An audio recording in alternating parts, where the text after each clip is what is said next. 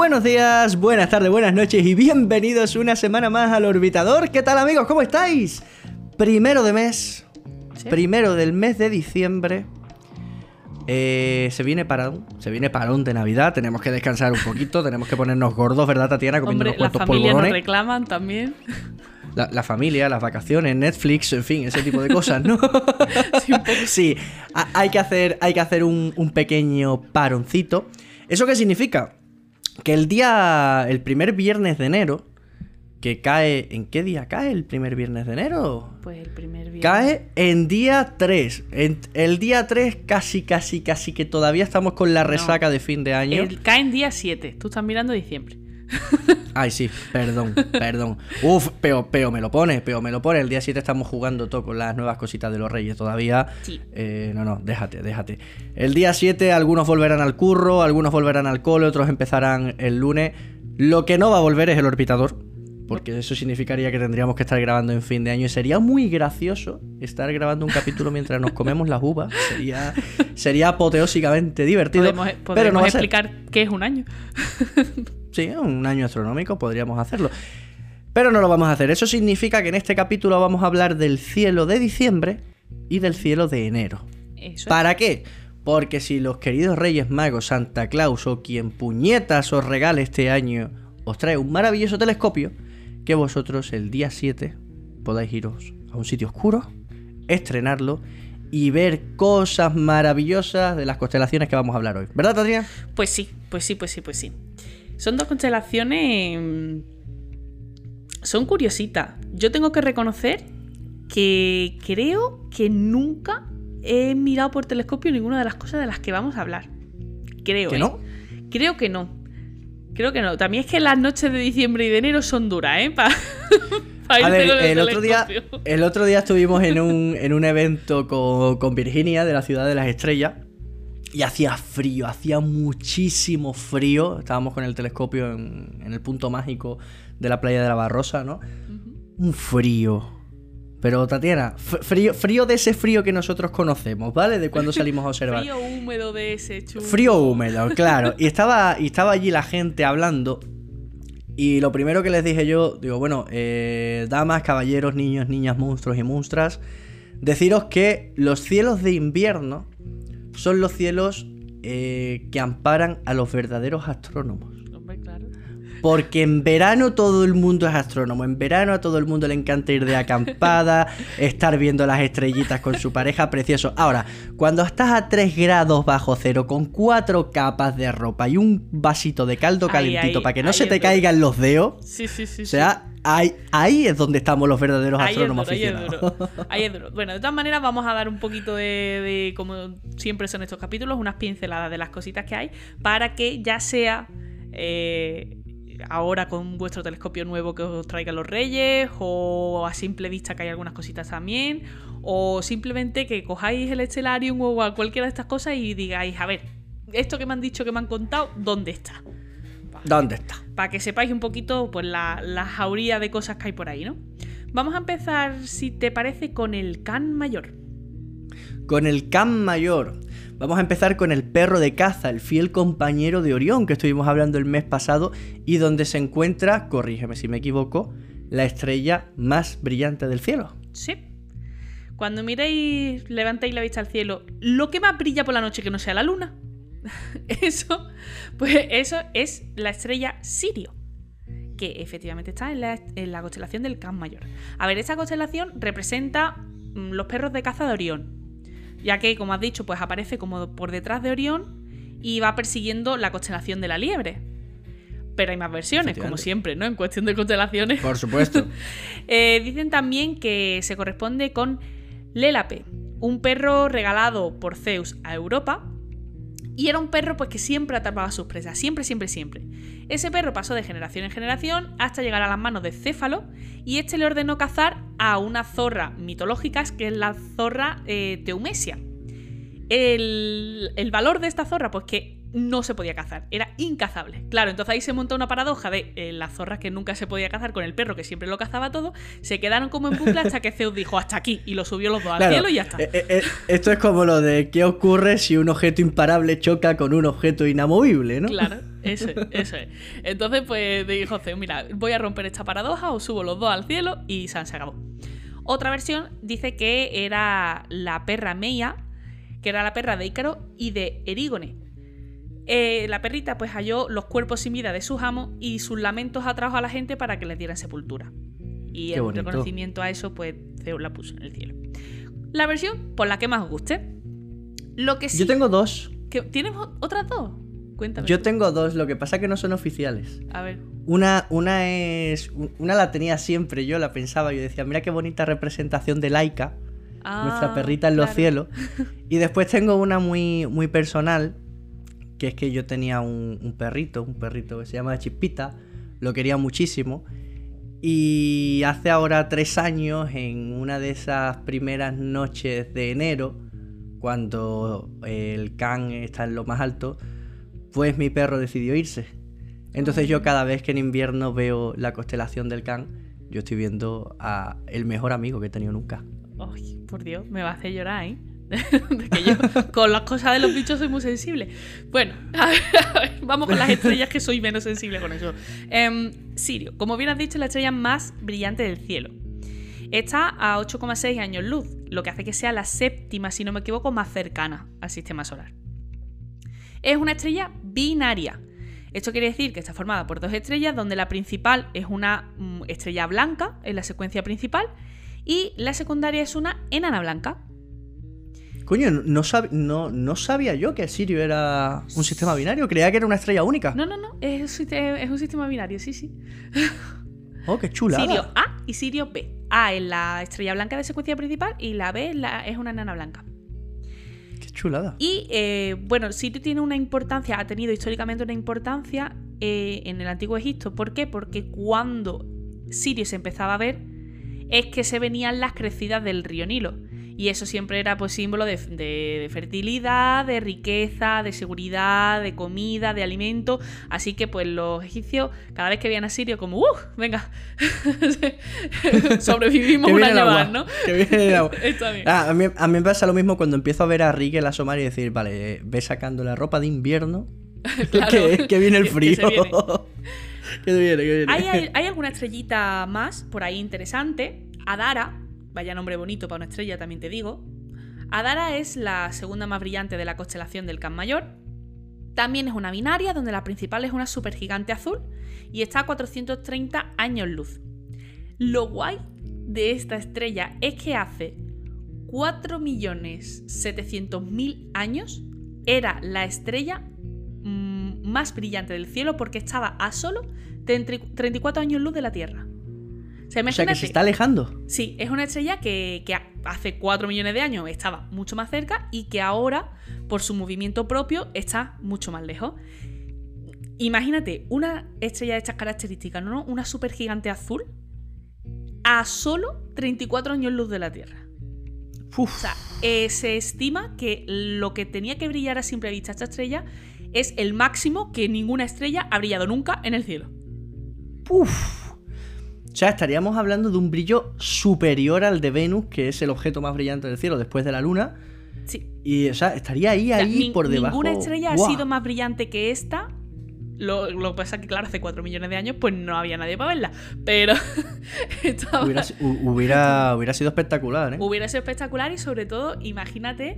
eh, imagínate que esto hubiera pasado en una época más moderna donde a lo mejor se pudiera haber ido una foto cada millón de años para haber ido viendo cómo se alejaba. No Cómo sé. se aleja. Guay. Guau, hu- hubiera sido la caña. ¿eh? Guay, guay, guay, guay. Otra estrella también interesante de, de esta constelación es VY Canis Majoris. Esta es una estrella variable, es una hipergigante roja. O sea, el radio de esta estrella es eh, 1420 veces el radio del Sol. Si la pusiéramos donde está el Sol, llegaría hasta Júpiter. Hasta Sí, sí. Júpiter. Canis mayores, si veis eh, un ranking de las estrellas más grandes, seguro que si os pregunto cuál es la estrella más grande, me decís que Uy Scuti, ¿vale? Pues por debajo está Canis mayoris. Sí. Es que por debajo de Uy Scuti está Canis Majori, es decir, Sí, aparecen sí. todos los rankings. Esta es, de, esta es una de las estrellas más, más grandes que se conoce. Y además eso, pues una hipergigante, ya está en esas últimas fases, mm, tiene muchos vientos eh, y hace que sea una estrella variable y tal. Esas son de las que hacen catapum, ¿verdad? Eh, sí, esas son de las que hacen un catapum muy, muy catapum. sí. A, a- a ver si este invierno hace catapum y la vemos. Estás loco porque haga catapum algo. Bueno, O sea, lo más divertido, que, que las cosas hagan pum, ¿sabes? Ay, Dios. Em, vamos a los cúmulos. En Canis Majoris está Messier 41. Es un cúmulo abierto, tiene más de 100 estrellas, muchas de ellas son gigantes rojas, tiene un diámetro aparente de unos 25 años luz, o sea, un diámetro de unos 25 años luz, perdón, y la distancia 2300 300 años luz de la Tierra. La edad de esas estrellas, entre 190 y 240 millones de años, más o menos. Pues ya son, es que eso, son gigantes rojas, son estrellas que ya Claro, son, son viejitas. son viejitas, son estrellas viejitas. Además que el cúmulo se ha abierto, también nos está diciendo que el cúmulo es de alta edad. Recordemos que los cúmulos aparecen primero como globulares, así todas redonditas en forma esférica, y luego se van disgregando y deshaciendo por efectos gravitatorios. Así que un cúmulo abierto por norma general, que no tiene por qué ser así, acá las Pléyades, ¿vale? Acá, acá las Pléyades. Claro, no tiene por qué ser así, pero por norma general, un cúmulo abierto normalmente va a ser más de más edad que un cúmulo globular. Que no tiene por qué, pero bueno, No tiene por qué. Pero bueno. norma general. Más cositas. Galaxias en esta constelación. La enana del Can Mayor. La, la galaxia más cercana a la Vía Láctea. Sí. Esto, o sea, la desc- el cómo se descubre esta galaxia es una cosa súper curiosa. A ver, para empezar, es enana. Ya eh, lo estamos poniendo difícil, ¿no? De, de ver. Vale, claro. Además, eh, se esconde, desde nuestra perspectiva, se esconde detrás del disco galáctico. O sea, que tendrías que poder atravesar todo el disco galáctico con todas las nubes, el gas, el polvo, las estrellas, bla, bla, bla. Tendrías que poder atravesarlo todo para verla. O sea, que ya el camino entre medias no es una línea de visión directa y es muy difícil de encontrar.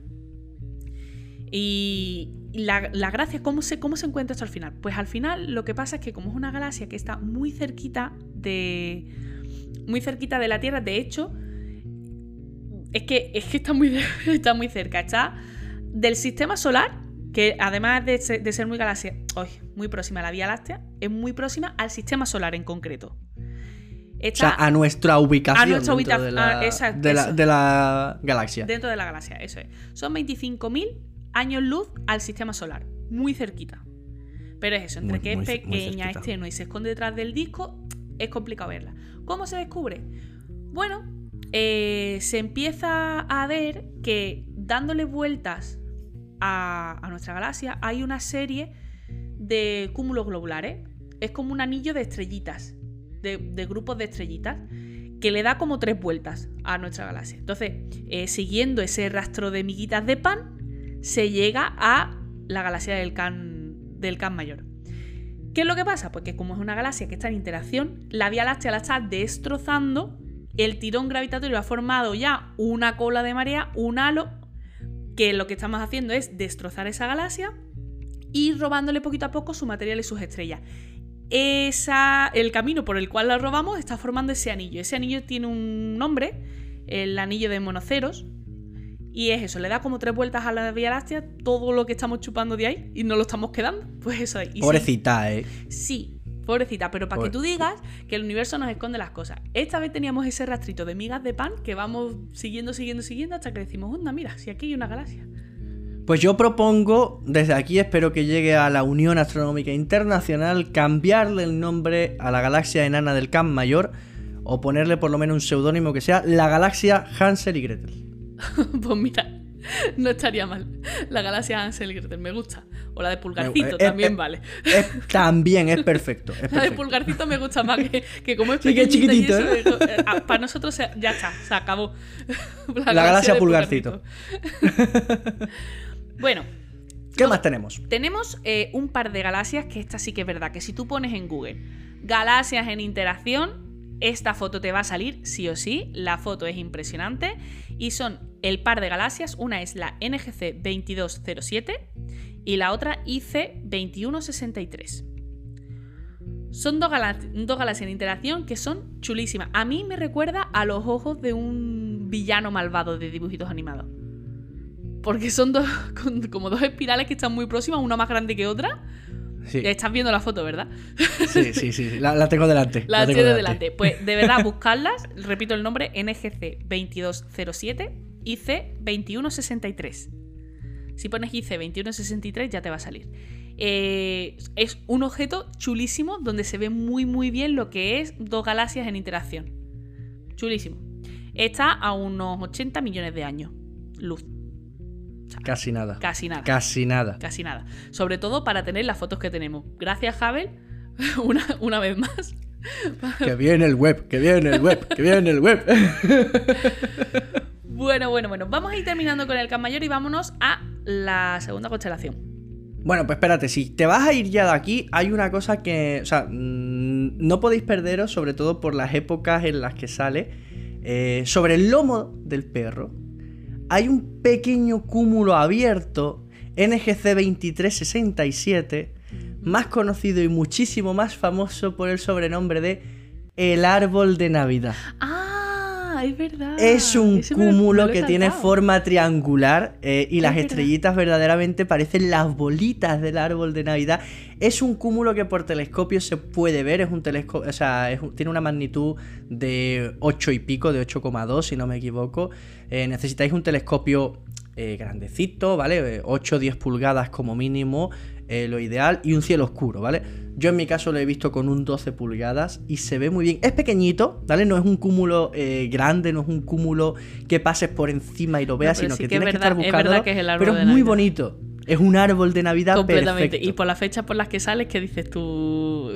Tenías que. No, to- totalmente. Es que además te pilla, te pilla justamente, es decir, Sirio en mitad de la madrugada, en lo más alto de su, de su trayectoria que sigue, eh, por lo menos aquí a 36 grados norte donde estamos, eh, lo pillas eso a principios de enero, ahí, ahí, ahí. Con lo cual es eso, desde lo que es prácticamente 20 de diciembre hasta lo que es 15 de enero, lo tienes ahí en la mitad de la noche y... buah, El eh, cúmulo de la Navidad. el- es el cúmulo de la Navidad, es el cúmulo de la Es precioso, es precioso. Venga, vámonos a los dos gemelos. a Géminis. Pues mira, Géminis, eh, vamos a empezar con la historia. A ver, rápidamente representa a los gemelos Castor y Pollux. Ahora, eh, la historia de estos gemelos, pues como todas las historias de los griegos, chulísima. A ver, aquí la cuestión es que Zeus, pues un día va, si le apetece a él, violar a la reina Leda de Esparta. Y en- de esa violación engendra a Pollux y a Helena, la que luego sería Helena de Troya. Coño. ¿Vale? Casualidades de la vida que eh, la reina Leda, ese mismo día, también yace con su marido mortal. Y también engendra de él, el mismo día, todo a la vez, Fue, fue un día completo, fue un día muy completo. Fue un día muy es normal, eh, es, es- es esas cosas después de una violación lo que te apetece es acostarte con tu marido, claro. Claro. sí. Em, su marido, que se llama Tindario, coincide a Castor y a Clintemenestra. Joder. A ver, Pobre mujer. Castor y Polus no eran hermanos de padre, o sea, eran hermanos solo de madre. Pero como se conciben los cuatro, todos ahí a la vez, nacen el mismo día. O sea, digamos, no sé, es raro. Vamos a considerarlos gemelos solo de madre. ¿Vale? Claro, realmente serían mellizos porque no compartirían ADN, pero estamos hablando de historias griegas de Sí. pseudodioses. ah, los gemelos. ¿vale? Ellos crecen como hermanos. Castor era un jinete espectacular. La esgrima también se le daba espectacular. Pollux era más de pelea cuerpo a cuerpo. A ver, Pollux era el hijo de Zeus. Más fuerza tenía que tener seguro. Era inmortal. Cosa que Algo tiene que Castor tener, no, ¿no? era. Aparte, Vale. el, nombre mola más. El nombre. el nombre. Pollux. Pollux. Eh, bueno, ellos dos pues se van un día a la expedición de los argonautas, que fue esta expedición para buscar el vellocino de oro. El- durante la expedición, ellos rescatan a la tripulación varias veces. Tienen una habilidad para sacar a gente del agua espectacular. Tanto que se les llega a nombrar los patronos de los marineros y se llega a decir que el mismo Poseidón era el que les había dado el poder de rescatar a los marineros perdidos. ¿Poseidón era hermano de Zeus? Ya, yo ya ahí me pierdo, pero supongo que si Pues- no es hermano, es hijo, y si no es hijo, es sobrino, y Sí, si no puede que sea hasta al las final dos eso cosas. todo quedaba en familia, ¿sabes? Porque, Sí, sí, sí. Tema de dioses, la endogamia. No, creo que, creo que es hermano, creo que es hermano. Poseidón es hermano, sí. Bueno, em, pues Castor y Polus, una vez vuelven de la expedición de los argonautas, pues les apetece raptar a las hijas de Leucipo y casarse con ellas. Mala suerte que las hijas de Leucipo ya tenían pretendientes anteriores, que eran Idos y Li- Linceo. Estos dos eran sobrinos de Leucipos. O sea, que eran primos de estas O sea, dos chiquillas. Yo, yo me, yo, me, yo me he perdido, la gente seguro que también se ha perdido. Madre mía, las historias que se montaban. Increíble. peña. Bueno, eh, ¿qué pasa? Pues que como estas dos chiquillas ya tenían pretendientes y ellos las raptan y se casan con ellas, pues los pretendientes van a pegarle una paliza. En la paliza se cargan a Castor, o sea, matan a Castor y a Pollux le da muchísima pena. ¿Por qué? Porque él es inmortal, él no puede morir. Han matado a su hermano querido del alma, entonces le pide a Zeus, por favor, que le conceda también la inmortalidad a su hermano. ¿Qué hace Zeus? Muy bien, os vais a turnar. Uno va a estar en el Olimpo un tiempo y el otro en el Hades, y al, al tiempo, no sé cuánto tiempo era, os intercambiáis. El que estaba en el Olimpo se va al Hades y el que estaba en el Hades se va al Olimpo. Y Pollux hace ese sacrificio, porque él podía haber dicho, ah, no, que se joda mi hermano en el Hades. Claro, que yo me quedo aquí, soy me- inmortal, estoy en el Olimpo, la Olimpo gusto y ya está. Pero se querían tanto que los dos accedieron a eh, sacrificar parte de su existencia eterna porque eh, el otro estuviera algún tiempo en el Olimpo, ¿no? Eh, premio a ese amor fraternal, Zeus los pone en el cielo en forma de constelación. Preciosa. Es una historia preciosa, Sí. pero ta- también te digo, mm, si algo estamos aprendiendo con estos capítulos sobre el cielo, aparte de los objetos que hay, las constelaciones tal cual, es que tema legal, tema de los dioses, es decir, eso de la obediencia, eso de la monogamia, No, no, no. eso de... Eso es todo. Oye- eh, es muy nuevo todo eso, ¿eh? E- e- Eran todo como, como líneas demasiado invisibles, ¿no? Que, que cruzaban de un lado para otro sin ningún problema. Palizas por acá, puñalamientos por allá, asesinatos por aquí, violaciones por allá. El tema Madre de los raptos, eh, esto de, de ir raptando a gente para Lo- casarse con ella.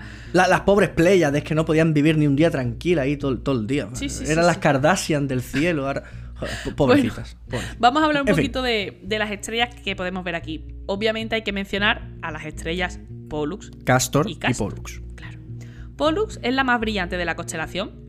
Es una gigante anaranjada. Está a 33,7 años luz. Y es la estrella más cercana a la Tierra de este tipo, del tipo gigante anaranjada. Eh, además, pues tiene un planetita que es tipo joviano, tipo como Júpiter, de 2,3 veces la masa de Júpiter, más o menos. Luego, Vale. tenem- luego tenemos a Castor, que es una estrella múltiple, de na- nada más y nada menos que 6. O sea, son, son 6 estrellas, no es una. Son dos binarias, esas dos binarias están orbitando entre sí, y luego un poquito más lejos tienen otra binaria que orbita a su vez a las cuatro primeras. Si es que es un follón. Si es Sí. que es un follón. Sí. Eh, eh, ¿Cuántas estrellas hacen falta para que sea un cúmulo? Porque, o sea, yo esto ya lo considero. cú- O sea, para vosotros los físicos tenéis eh, un cuerpo, dos cuerpos en el cuerpo. Esto tiene que ser un cúmulo, ¿no? No, pero esto todavía lo vamos a poner como estrella múltiple porque son poquitas estrellas. Eh, y además los cúmulos tienen que, mm, que tener, o sea, tema de edad, tema de composición. Lo, estoy- lo estuvimos hablando, lo estuvimos hablando. Eso. Estuvimos hablando. Eso, así que vamos a poner eso. Estrella múltiple de 6. La-. Las cuatro que están más cercanas a las dos, una binaria y otra binaria, la- el componente principal de esas dos son estrellas blancas de secuencia principal. Y luego la otra binaria, la que está un poquito más lejos, eh, son dos enanas rojas y además son binarias eclipsantes, que entrarían dentro del tipo variable. Pues así más o menos 445 años el periodo orbital. O sea, Hostia. Claro, el periodo orbital de, de todas, te quiero decir. O sea, para que el sistema vuelva a estar Como estaba como al está, principio si de un le ciclo. hacemos una foto ahora mismo, hay que esperar 445 años para que vuelva a estar exactamente como está ahora. Pero claro, tienes que tener en cuenta que es que son seis cuerpos, seis cuerpos moviéndose dos a dos y luego No, no. 2 y 3. O sea que es complicado. No, que, que si le hacemos una foto al sistema solar tiene que ser peor incluso. Claro. O sea, eso tiene que ser peor. Claro, es que tiene que coincida y- que cuanto, cu- cuanto más cuerpos hay, más difícil es que todo coincida en que vuelva a estar justo como está ahora mismo. Claro, complicado, complicado. Luego hay una estrella que quiero resaltar. Es una estrella que se llama Mekbuda. Y la quiero resaltar porque es una estrella observable a simple vista que es una cefeida. Que esto, eh, las cefeidas no suelen ser observables a, a simple vista. Y esta es una de las poquitas que hay. Mebou has dicho. Mekbuda. Mepsuta. Mekbuda.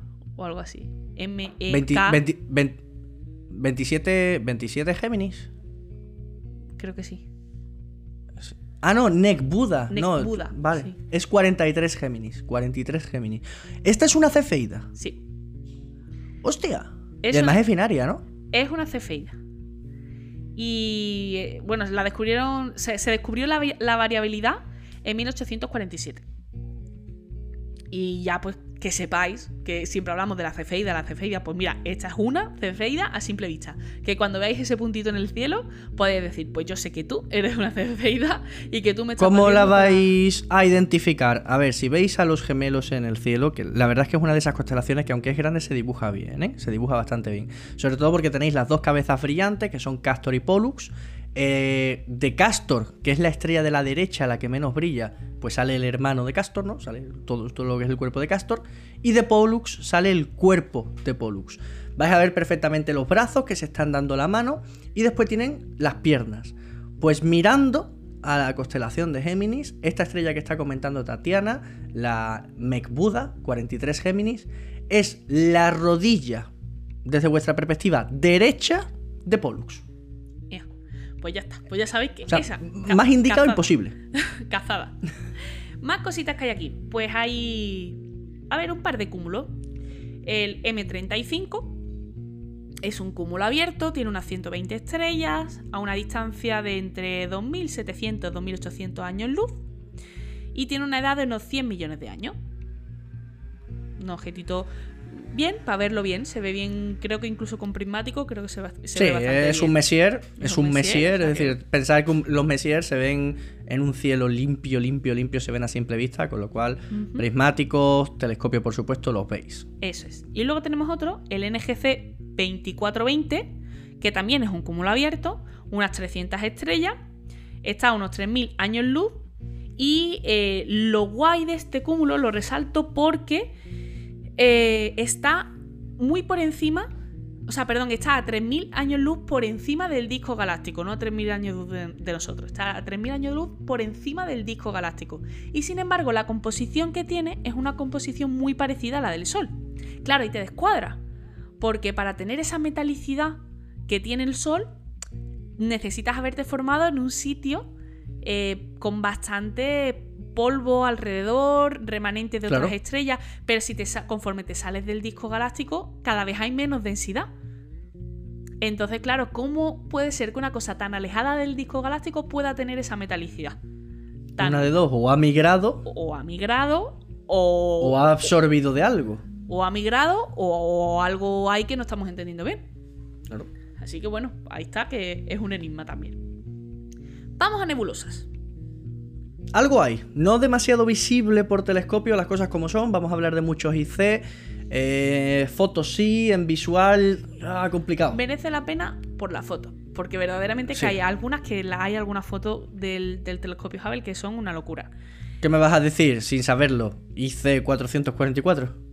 Eh, te voy a decir la del esquimal, la de Gemini, la de Medusa. Esas tres, te voy a decir. Claro, e- esta última que te acabo de decir, la IC 444, es la medusa. La Medusa. O sea, Eh. buscad, o sea, buscad foto en Google, tío. Sí. Ahora mismo, Pues mira, vamos a parad el podcast, entrad en Google y buscarla. Vamos a empezar por esa. Em, la, la nebulosa de Medusa es el resto de una supernova. Em, tiene un diámetro de unos 900, de 97 años luz, más o menos. Y se concluye, o sea, a perdón, en 1970 más o menos, se dice, pues esto es un resto de supernova. Pero un año después se sigue estudiando y se ve que al final se parece más a una nebulosa planetaria que a un resto de supernova. ¿Qué es lo que le pasa? Pues que le confunde el bajo brillo que tiene. Normalmente las nebulosas planetarias, quieres que no, son objetos un poquito más brillantes. ¿Eso qué te está diciendo? Pues que es tan grande que se ha diluido mucho ese polvo y ese gas y entonces es muy poquito brillante. Con lo cual se creía que era un resto de supernova, pero no. Es una nebulosa planetaria muy muy grande, con un brillo muy bajito, pero que las fotos son espectaculares. Dios, pues es enorme. ¿eh? Sí, es muy grande. O sea, para ser una planetaria, o lo que antaño fue una planetaria como entendemos hoy las planetarias. Claro, pero eso también lo que te está diciendo es que es antigua. Muy antigua. Porque, claro, Estamos hablando. las nebulosas planetarias son objetos que son temporales, o sea, se, van se terminan todas, se terminan diluyendo. Porque al final eso no para de crecer, eso no, eh, no para de expandirse hacia afuera. Cuando tienes un objeto que es tan grande y brilla tan poquito, es que lo que te está diciendo es que lleva mucho tiempo expandiéndose. Esta nebulosa, a ver, es brillante, ¿vale? Es brillante porque tiene una magnitud de 7,6. Eh, lo que pasa que es eso, que es una nebulosa de reflexión, es decir, está iluminada por las estrellas colindantes. Entonces, eh, en su conjunto tiene, alcanza esa magnitud, pero no es tan brillante. La podéis tratar de ver con algún filtro, quizás, un NPB, un, algo así. La podéis tratar de ver. Es muy. Eh, ya os digo, yo creo. Tendría que revisar el día. Tendría que revisar el diario de observación. Creo que nunca la he llegado a ver directamente. Y si la he llegado a ver ha sido a través del 16 pulgada de mi compañero Julián. Utilizando algún, algún filtro seguro. Pero fotografiarla es muy chula. Y me voy a permitir el lujo, me voy a tomar la licencia.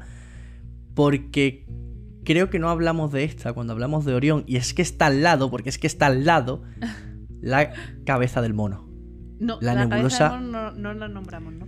No, la hablamos. Eh, esta es una NGC, es una región H2, ¿vale? Eh, que estuvimos hablando de que en Orión hay muchas zonas de estas de creación de estrellas. Está al lado, es decir, estáis, estáis mirando la nebulosa de la medusa con el telescopio, le, pegáis un golpecito y os aparece, porque es que está al lado. Y esta, no sé decirte si es visible. Sinceramente, esta no, sé, decirte si es visible. Pero las fotos son espectaculares. Claro, eso es, la nebulosa, sobre todo, buscar fotos, porque. Y además, os recomiendo también que cuando busquéis fotos, las busquéis en diferentes. Eh, franjas del espectro, que miréis una en visible, que miréis una en rayos X, que miréis una en radio, porque son fotos completamente diferentes de la misma cosa. Y está muy Totalmente. Totalmente. vamos con otra, vamos con la del esquimal. También Venga, vamos con la del esquimal. Muy bonita también de ver. Luego, también la, igual, os recomiendo que busquéis fotos. Eh, tiene una edad de unos 10.000 años más o menos, o sea que es muy jovencita. Y además. ¿Es una planetaria? Es una planetaria, eso es. Y además se ve como. Em, ha ido soltando primero unas capas más o menos esféricas. Y luego en el centro se ven dos lóbulos. Eh, uno a cada lado. Lo que pasa que a nosotros nos pilla con uno de los lóbulos enfocándonos a nosotros. O sea que vemos uno que enfoca a nosotros y el que va hacia el otro lado lo vemos como por detrás. Entonces parecen también dos círculos concéntricos. Pero no, son dos lóbulos, uno. y esta se ve, Esta nebulosa se ve, esta sí la he visto. Sí, y esta eh, a mí me gusta mucho y ya os digo, las fotos son chulísimas y, además se ve. además, algo muy chulo que tiene esta nebulosa es que es muy pequeñita. Eh, o sea, sí, es muy pequeñita, ¿vale? Entonces cuando la estáis mirando con, poco o medio aumento, estáis viendo bastante campo alrededor. Es una sombrita que os aparece ahí. Pero es que justo al lado hay una estrella que en proporción parece casi del mismo tamaño. Entonces, eh, pasa rápido y parece que hay una estrella brillante y una estrella como apagada. Vale, pues la estrella apagada es la nebulosa. Es muy chula, buscadla porque, ya os digo, es visible. Magnitud 9,6, ¿vale? Telescopio gordete, eh, cielo oscurete, como todo lo que estamos hablando de cielo oscuro, de, sea, de cielo profundo. Pero se ve, esta lo prometo que se ve. y para terminar, eh, vamos a hablar de la nebulosa Gemini, que es la nebulosa de, Gemini, claro. Por excelencia. Claro. Eh, esta, eh, lo que se ve en el centro de la nebulosa todavía es el núcleo de la gigante roja. O sea, todavía no ha llegado a formar la enana blanca. Es el núcleo y lo que ves de nebulosa es que hay gigantes rojas que pulsan y entonces al, al pulsar al contraerse y expandirse, van soltando las capas externas.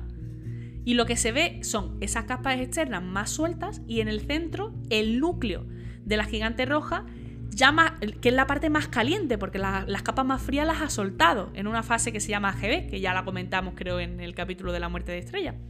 Efectivamente. Eso es. Pues está a unos 13.400 grados, más o menos, la superficie. Casi nada. Casi nada, casi nada. Casi nada. Y está, muy curiosa, porque es eso, es nebulosa, pero todavía no tiene en el centro una enana blanca, es todavía ese núcleo que está contrayéndose. Es visible. ¿Vale? La podéis ver con telescopio, pero es más débil que las otras que hemos estado hablando. Eh, todavía es muy pequeñita, muy, muy pequeñita. Eh, yo la he visto, si la memoria no me falla, pero buscar fotos. Buscar fotos porque es uno de esos objetos, estamos hablando de una magnitud 11.2. Si no la conoces, si no sabes que está ahí, pasas por delante y no la ves, ¿eh? Es pequeñita, poco brillante. Pues mira, para terminar, te quiero hablar de monogema. Monogema. Monogema es esto sí, que sí, es el resto de una supernova que tiene en el centro un pulsar. Tiene una edad de unos 68.000 años, más o menos. Y, y también, o sea, eh, esta no, no lo vais... o sea, yo creo que esto no se puede ver con telescopio. mm, Complicado. Yo creo que no se puede ver, pero bueno, que sepáis que está ahí. Y que es uno de los primeros restos de supernova que se, que se detectan, que se pueden, que se empiezan a ver. Porque el tema de detectar supernovas es difícil, o sea, detectar supernovas ya es un reto, en el momento en el que ocurren. Porque te tiene que dar que, en el- que tú estés mirando al cielo en ese momento y que sea lo suficientemente brillante como para que te des cuenta. Porque, hombre, si hay una supernova grande de estas como la de Tico o la de Tycho Brahe, alguna de estas, pues sí, porque brilla muchísimo en el cielo y te das cuenta rápidamente. Pero entre todas las estrellas del cielo, si una noche aparece una más, una pequeñita más, ¿cómo te vas a dar cuenta? Es que tiene que ser que tiene que ser que estés mirando. Es complicado. Complicado. Y ya no solamente detectar supernovas en el momento en el que ocurre, sino que cuando ya la supernova se apaga, el resto de la supernova, que son cositas que brillan poco, que están ocultas, que tal, pero son importantes, son muy, muy, muy importantes. Además, estoy preparando un capítulo de supernovas y cuando hablemos de eso, te va a gustar. Hombre, a mí las supernovas me gustan, son cosas que hacen pum. El capítulo de, de hoy va de cosas que hacen pum.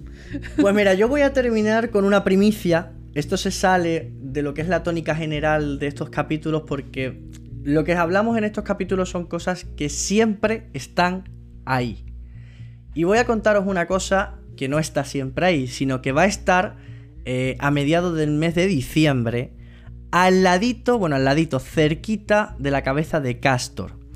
Va a tener una magnitud 12.2, poco brillante, necesitáis un telescopio gordo o fotografiarlo, pero es que estoy hablando del cometa C2019 L3 Atlas. Es un cometa que va a estar a mediados del mes de diciembre, pues eso, al ladito, al ladito, al ladito de la, de la cabeza de Castor, acercándose a ella a medida que nos acercamos a enero, si no me equivoco. Sí, efectivamente, acercándose a ella un poquito. Eh, los cometas, esto lo estamos grabando a día 30, ¿vale? A día 30 de noviembre. Los cometas es algo bastante... mm, ¿Cómo decirlo? Que no te puedes fiar de ellos, ¿vale? Porque un día, un día brillan y al siguiente hacen catapum y desaparecen, ¿vale? Pero en principio va a estar ahí. Es un cometa no periódico, es un cometa que en principio debería, ¿vale? Que no le podría pasar nada raro y que deberíais verlo. Que sepáis que lo vais a tener ahí. Buscarlo en alguna web, en Stellarium, incluso si tenéis la base de datos de cometas cargada, la podéis buscar. Es un cometa bonito, viene de Atlas, del, cometa Atlas el Grande, que es un cometa de por sí bastante brillante. Este es un fragmento. Echarle un ojito porque es una de esas cosas que. Oye, los cometas molan mucho verlos porque no siempre se pueden ver cometas verdaderamente brillantes. Tenemos otro, el Leonard, que es visible ahora mismo, eh, desde ahora hasta principios de año, que se ve sobre las 5 de la mañana antes del amanecer. Es un cometa muy brillante, es un cometa de esos que se pueden ver a simple vista. Os va a tocar madrugar mucho o trasnochar demasiado para poder verlo. Así que mejor- Pero es otro de esos cometas, echarle un vistacito. Por las fechas que son casi que mejor trasnochar. El 31 cuando te cuando estés volviendo ¿Sí? con los churros. Ahí Sí, lo, que, lo, lo pasa es que el, el 31 volviendo con los churros, lo mismo ves un cometa, que ves tres, que ves un ovni, que ves una supernova, ¿sabes? Como, como venga, dependiendo Oumuamua. cómo venga. O Muamua, ¿eh? Pues bueno, ese es el cielo que vamos a tener, o las constelaciones predominantes que vamos a tener en el cielo de diciembre y enero. Último capítulo de constelaciones de cielo de, de este año, no de la temporada. Eh, la semana que viene seguiremos teniendo capítulos, la siguiente también, haremos el parón el día 17. Pero bueno, como esto lo hacemos a primero de mes, pues este es el último del año. Pues sí. ¿Te ha gustado, Tatiana? Creo que Me te va a gustar, la ha hecho, la hecho tú entero. Qué ¿No te va a bajo, gustar? ¿eh? Ya había cosas que no sabía. Me ha gustado, me ha gustado. Y, y te digo más. Además, eh, eso no lo hemos dicho, pero estas constelaciones son visibles en esta época del año desde los dos hemisferios. Que Efectivamente. Cuando, no especificamos, es que son Claro. visibles desde los dos hemisferios. Cuando, cuando no especificamos si es para el norte o es para el sur, el, el capítulo pasado también lo hicimos, ¿no? Con Sí. Orión. ¿Cuál fueron? Orión Y y Tauro. ¿no? Orión y Tauro son visibles desde las dos. Lo único que cambia es la perspectiva, que en uno están hacia arriba y en otro están hacia abajo, pero son visibles desde los dos. Pues eso, que a disfrutar, eh, que os lo paséis muy bien. Que, Vamos los rey- que los reyes le traigan un telescopio a todo el mundo. Claro, pe- pero de- toda- todavía no vamos a hablar de eso, que eso lo haremos dentro de un par de capítulos, cuando nos despidamos para el parón de Navidad. Venga, Venga, pues vamos con las noticias de esta semana. dale.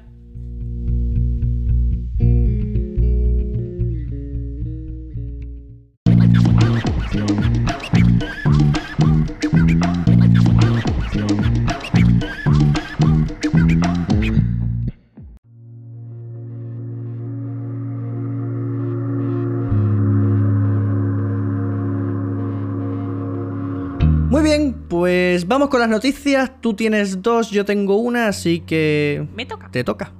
Venga, pues tengo una buena y una mala. ¿Cuál quieres primero? Eh, primero las malas, siempre las malas. Mala. Vale. Primero las Muy malas. bien.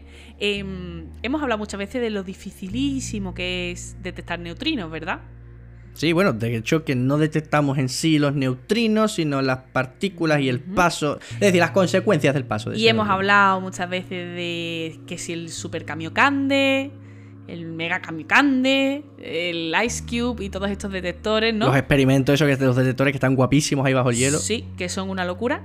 Muy bien, pues a ver, eh, aquí la cosa es que eh, los neutrinos encierran, creemos que encierran, las respuestas a una de las grandes preguntas de la cosmología, que es por qué hay ese desequilibrio entre materia y antimateria.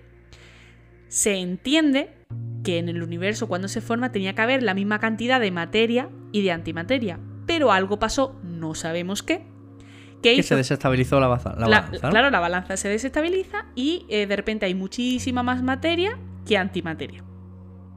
Gracias que- a eso estamos nosotros. que no materia oscura, ¿eh? No es lo mismo antimateria que materia oscura. Eso, eso ya, eso ya lo dijimos es, en es su de día, o sea, capítulo 1 de primera temporada. O sea, li- pero literal, capítulo 1 de la primera temporada, minuto 3. Tatiana, para empezar, ¿materia oscura y energía oscura es lo mismo? No. O sea, lo dijimos al comienzo de esta aventura. Y antimateria, antimateria y, y materia oscura no es lo mismo. Bien, vale.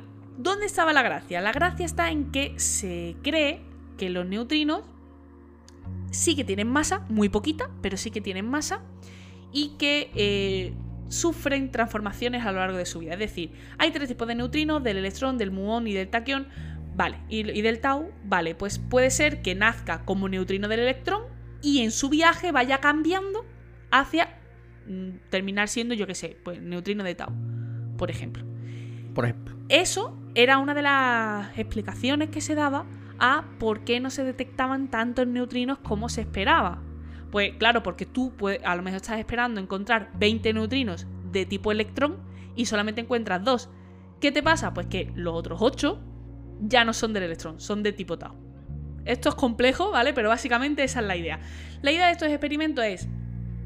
La cosa es que cuadraban. La- la- las cuentas cuadraban. Sí, las cuentas cuadraban, de hecho fue Nobel de Física, todo esto de, la oscilación del neutrino que se llama.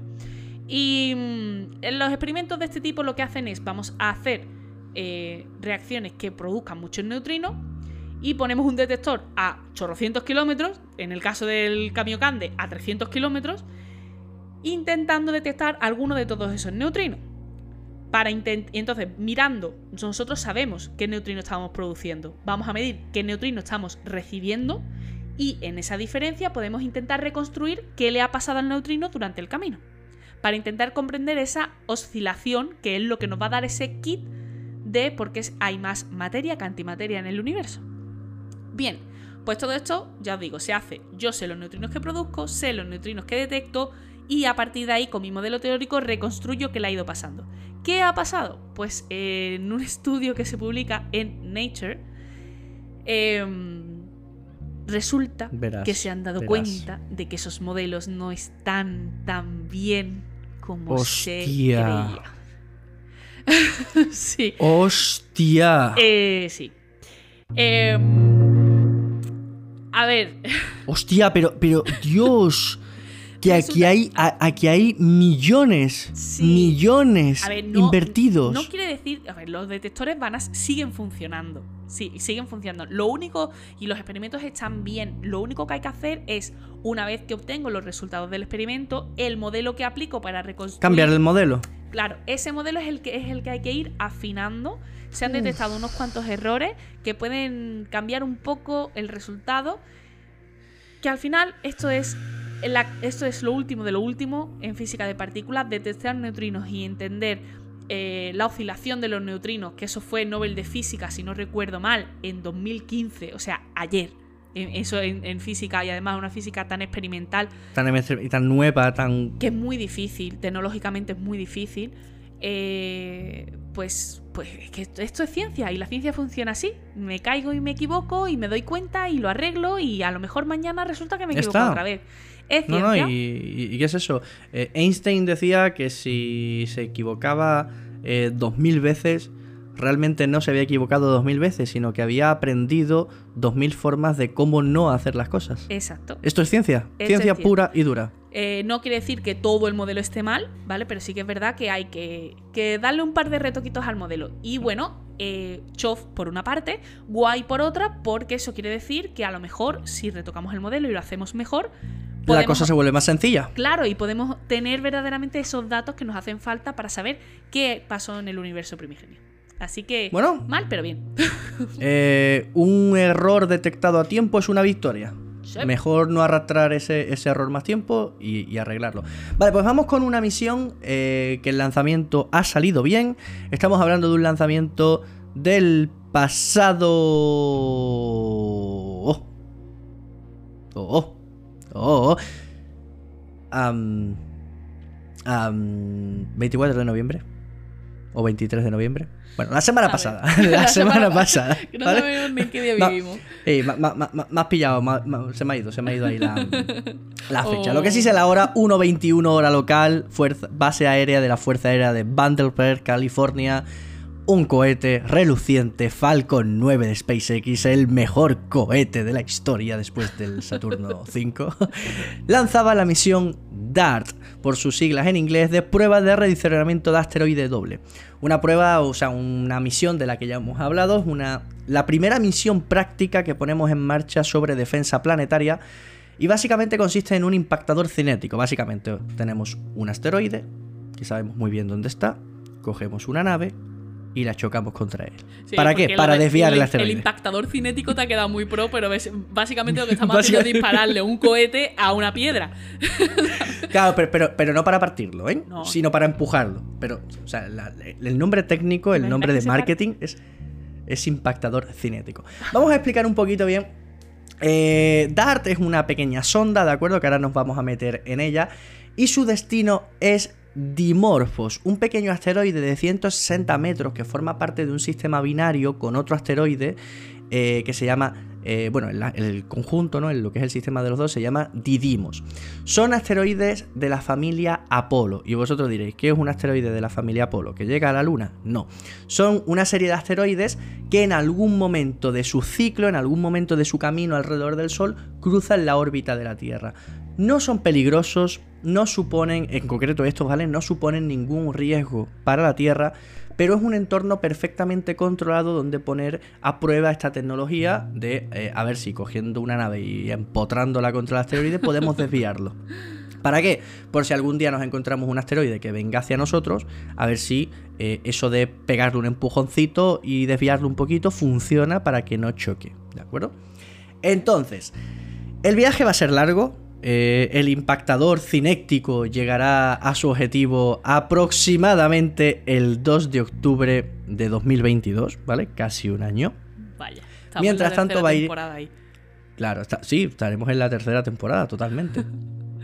Y Dart en sí es una nave muy pequeñita de 1,22 metros. Es muy pequeñita, ¿vale? O sea, no llega a un metro y medio. La gracia que va a impactar contra este asteroide a una velocidad de 24.140 kilómetros por hora, o que es lo mismo, 6 kilómetros al segundo. Como decía Tatiana, 1, Seis 6 kilómetros. ¿Vale? O sea, muy rápido, muy, muy, muy rápido. Eh, ¿Cómo se va a saber si va a funcionar? Bueno, pues días antes, un, un pequeño CubeSat que tiene una camarita que va anexo ahora mismo a DART se va a soltar. Y con la camarita lo vamos a rastrear. Y aparte hay un montón de telescopios preparados para ver. La idea, la idea es bastante sencilla. Dinomorphos, o sea, Dimorphos, perdón, orbita a su hermano cada 4 minutos. Cada 4 minutos le da una vuelta. Si esto funciona, cambiará el tiempo orbital. La órbita cambiará un poquito y, y empezará a orbitarlo cada 7 minutos. Lo habremos desviado lo suficiente como para que la prueba sea exitosa y eso significaría que podríamos desviar un asteroide y evitar que chocase contra la Tierra. ¿Cuál es el problema? Que es un blanco muy pequeño y que está muy lejos. Y ahora mismo DART va a ciegas. DART va a donde se ha calculado que va a estar el objetivo en ese momento. Y cuando esté a poco menos de una hora, la nave de forma autónoma va a calcular el centro de masas del asteroide, va a apuntar y va a acelerar con motores de iones para alcanzar esa velocidad y pegarle en el centro de masas. Jo, qué guay. Cómo mola. M- mola muchísimo, o sea, la tecnología que hay detrás mola muchísimo. ¿Saldrá bien? ¿No saldrá bien? Hay que probarlo. ¿Significa esto que si funciona ya no tenemos que tenerle miedo a los posibles asteroides y que ya nunca más nos va a pasar lo que le pasó a los dinosaurios? No. No. Esto es un objeto que conocemos, que es estable, que llevamos muchísimo tiempo estudiando, un plan que hemos tratado y que hemos trazado y que hemos planeado durante muchísimo tiempo. Y lo más importante, algo que vemos. Estos asteroides los vemos, sabemos dónde están. El problema viene cuando no podemos detectarlo. Ya lo hemos dicho muchas veces. Nos hacen falta telescopios capaces de detectar esos cuerpos que vengan hacia nosotros.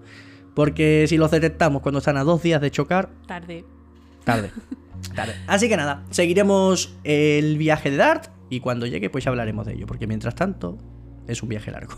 Pues ya ves. Bueno, pues entonces voy con la noticia buena. Antes Venga, ahora la buena. Te he dicho Ahora la buena. Vale, se ha descubierto en la Vía Láctea, que ya sabemos que eh, descubrir cosas en la Vía Láctea es complicado, Mola. ¿vale? Una estructura que es la primera vez que se encuentra en nuestra galaxia y que es súper interesante. Resulta que se ha encontrado un filamento de gas muy frío y muy denso que sale del brazo norma de la Vía Láctea y eh, se une a otro brazo, un brazo menor, cerca del centro galáctico. O sea, hemos encontrado un puente entre dos brazos. Y además de gas muy frío, esos sitios son buenos para que nazcan estrellas. Sí, sí. Además hace cosas muy chulas esto. Eh, está como ondulado. O sea, parece que este filamento oscila arriba y abajo. O sea, es como va como una olita. El- claro, tarda miles de años, ¿vale? Tarda miles de millones de años, pero sí que es verdad que parece que todo apunta a que tiene una cierta ondulación que va subiendo y bajando respecto al plano. Eh, no se sabe muy bien qué es lo que produce esa ondulación. Sí que es verdad que se ha detectado este tipo de estructura en otras galaxias, porque ya sabemos que mirar otras galaxias pues es mucho más fácil. a eh, simplemente porque no estamos dentro.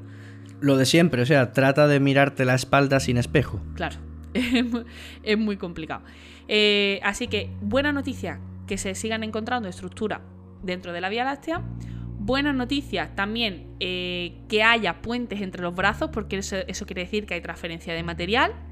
Y la transferencia de material siempre es buena. ¿Para qué? Pues para que se formen estrellas, es buena para que la, la metalicidad se redistribuya, es decir, que haya más om- composiciones eh, más metálicas en sitios donde no ha habido todavía tantas estrellas y viceversa.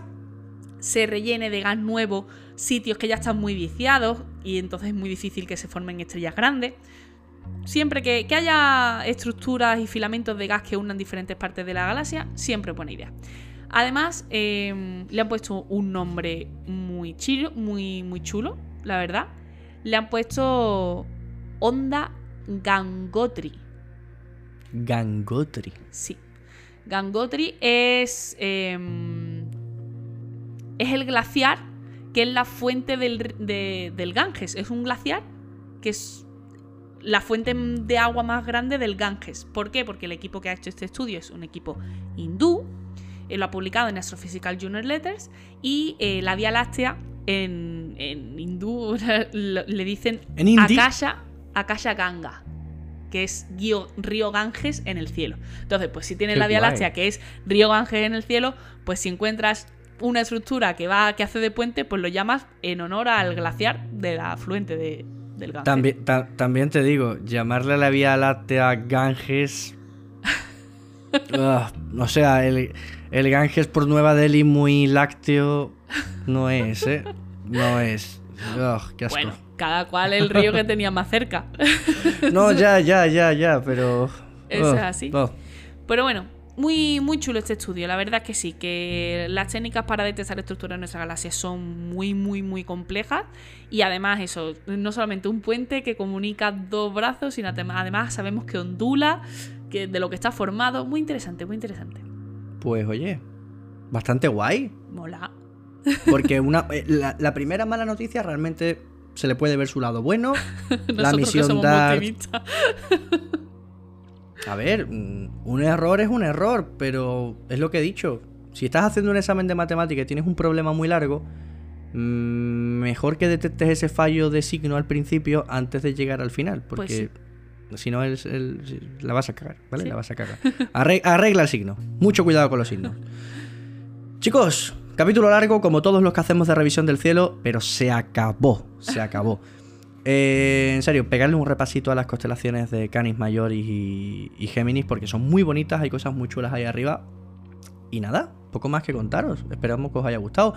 Que, que lo de siempre, lo que decimos siempre, que los jueves estamos en directo en Twitch desde el Diario de Astrónomo, que Tatiana tiene su consultorio también en Instagram, que nos mandéis mensajitos, que nos mandéis eh, preguntitas, que, yo que os queremos. estamos este aquí para este escuchar. esto ya lo escucharéis a torito pasado, pero o sea, esto lo escucháis el 3, pues el 2 no estoy de consultorio. ¿Ayer? no estoy de consultorio que, doy una charla online con ese estrato muy chula que la repetiré en un futuro y os avisaré con tiempo. la esto va a ser muy chulo porque para nosotros es el futuro, pero la gente cuando lo esté escuchando va a ser el pasado. O sea, te voy a hablar en pasado. ¿La grabaste? Eh, no. Estás en directo.